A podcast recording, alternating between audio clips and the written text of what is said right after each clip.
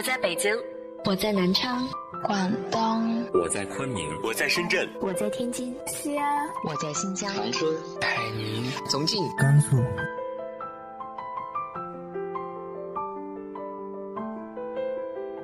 这里是 FM 幺八零八四，昨天的你的现在的未来，我是主播背着吉他的蝙蝠女侠。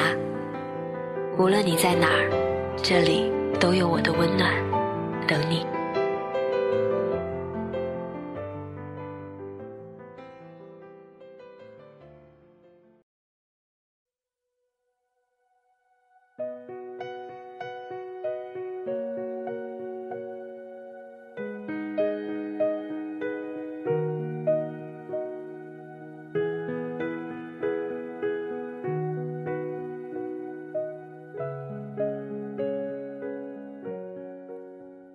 今天是二零一四年十二月十八号。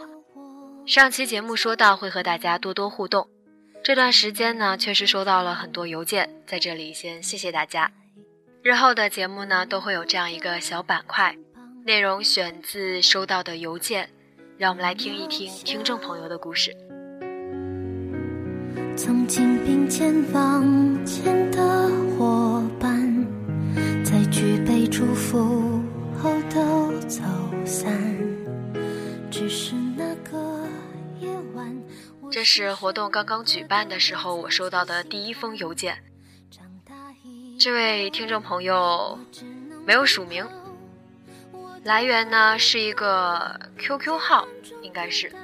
他说：“女侠你好，我呢第一次给你写信了，我想点歌，牛奶咖啡的《明天你好》，给我的两个朋友阿辉和小雅。”希望他们可以陪我走完这五年的学生生涯，毕业后也许就各奔东西，甚至不再来往了。我希望能记住这一刻。刚来这个学校的时候，先是在贴吧认识的小雅，虽然我总说她矮，但是她可厉害了，给我的感觉就像是百科全书一样。还有阿辉，无论发生什么，他都一直在我身边。学生时期美好的友情，那就让我们来听一听这首。明天你好。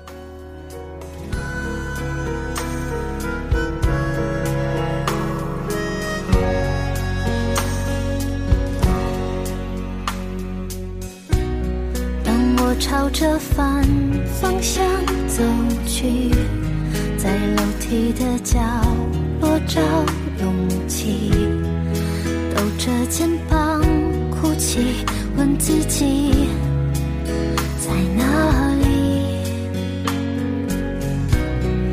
紧并肩往前的伙伴，沉默着懂得我的委屈。时间它总说谎，我从不曾失去那些肩膀。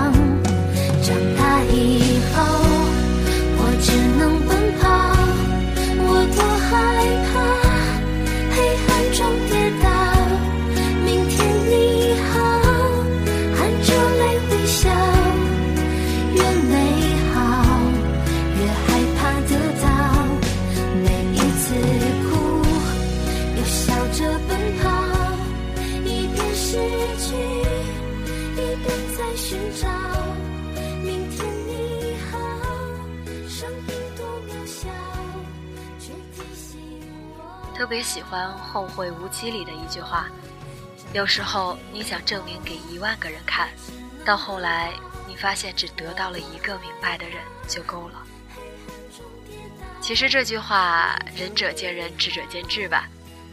我觉得用在友情上也非常好。朋友不需要多，难得知己，懂得感恩，懂得珍惜。谢谢刚刚这位听众朋友，也希望。我们都可以拥有自己值得珍惜的人。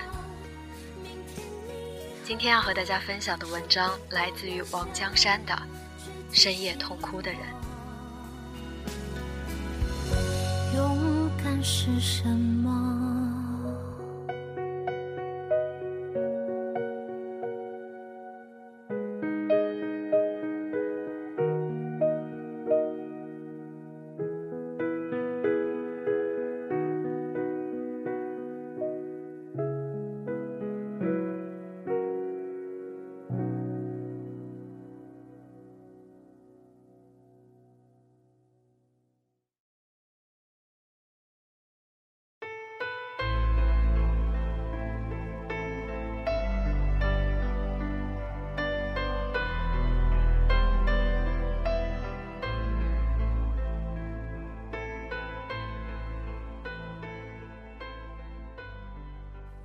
我五岁那年，我妈妈的好朋友因为跟丈夫吵架，跑到我家里来。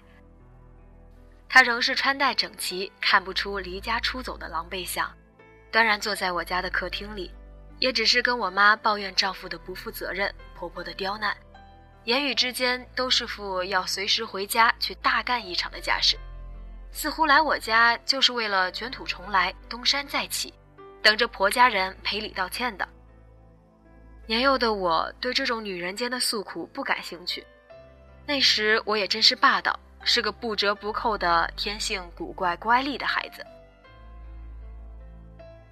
那天晚上睡觉的时候，发现他要用我的一条小被子，就立即发起火来，大声斥责他。他自然是一脸尴尬，而妈妈也只好连哄带骗的把我哄睡着，我睡中间。像是示威似的，隔开了他和妈妈的关联。半夜的时候，我忽然醒来，迷迷糊糊之间，竟听到了低低的啜泣声，我吓了一跳，不敢作声。转过脸来，我意识到这哭泣是身边这位白天还一副厉害相的阿姨发出的。她哭得很小心，几乎是叹息，但我知道她在哭。眼泪是多么丰盛的东西。当他在一个人脸上集聚，周围的人是会闻到的，亦或许，这种对悲哀的敏感是人类的天性吧。我忽然不知所措，第一个念头还是，不会是因为我在睡前欺负了他吧？但是随即丢掉了这个念头，倒不是为自己开脱，我只是忽然对大人的世界有了一点新的理解。原来他们并非无所不能。原来他们其实根本不能掌控自己的人生。原来他们就连哭泣都要在黑夜里偷偷进行，好像这哭泣是种丑恶的行径。他哭了很久，久到我都几乎忍不住要发出声音来制止他，但是终于不敢作声，身体僵直着，时间仿佛就静止在我发现他痛哭的这一瞬间。那一刻，我似乎明白了很多事情，很多我需要在其后的漫漫岁月里一点一点去搞清，或者生活迟早会逼迫我搞清的事情。那是无法言说的屈辱，对未来的恐惧，对自己的无能为力，对生活的不得已的妥协。我看见了这一切，甚至感到自己都好像不小心触摸了什么令人不安的事情。多年之后，我想明白了一点：每一个在黑夜痛哭的人，都有自己不愿让人知晓的挣扎，都有想起来就疼痛不能自制的漫漫曾经。那是个秘密，是一朵不该盛开的花，甚至不需要安慰，因为安慰所带来的温暖，只会是对那朵花的摧残。哭泣总归会让人觉得没有尊严，因为明明白白地展示了自己的软弱，而借以黑夜的外衣，人们总是能在这种错觉中觉得自己找到了一点虚幻的安全。而这种保全自尊的努力，让人心酸。在那个黑暗的漫漫长夜，我无知无觉地窥知了一个人的无助和悲伤，无意之中。就撞见了人生的另一面。世界上所有的夜晚，柴静采访台湾老兵高秉涵时问他：“您刚到台湾生活那么孤独的时候，逢年过节怎么过？”大年初一早晨天不亮我就到山上去了，一个人大声哭，对着淡水河口，对着大路，痛哭一场。我平常不掉泪，掉泪是弱者。所以我不掉泪，我就大声叫，叫什么？叫娘，大声喊娘，娘我想你。柴静细心的提到，说这句时，老人还是浓重的山东口音。小时候背古诗，因为完全不知道意思，所以竟忽略了许多美丽诗句背后的意思。看到年迈的高秉涵说到这句时，想起了。少小离家老大回，乡音无改鬓毛衰。忽然就有点理解了老人的悲伤。高秉涵说，在我们来说，没有深夜痛哭过的人，不足以谈人生，因为我们流浪过，曾长夜痛哭过，所以我们的人生跟一般人感觉不太一样，也是心灵的一个归依吧。是深厚而绵长的悲伤，不只是思乡情，不只是羁旅哀，也不只是物是人非、时光腾挪辗转，是比那些更令人无法承受的艰难，是令人不敢回首的往事，是如此苍凉。一位老人的眼泪比他所经历的时间更重，黑夜里的痛哭比悲伤更哀痛。苦难加深，生命是像冠冕，加之于你头上。其上镶嵌的宝石，既以光芒来庄严你，又长出荆棘来刺痛你。我只担心一件事，我怕我配不上自己所受的苦难。人们常说生日那天是不能哭的，会影响一年的运气。而我，也许是从十二岁那年养成的习惯，每一年生日的时候。都非常难过，然后在黑夜里偷偷的哭。我练就了非常好的哭泣方式，真的可以做到悄然无声。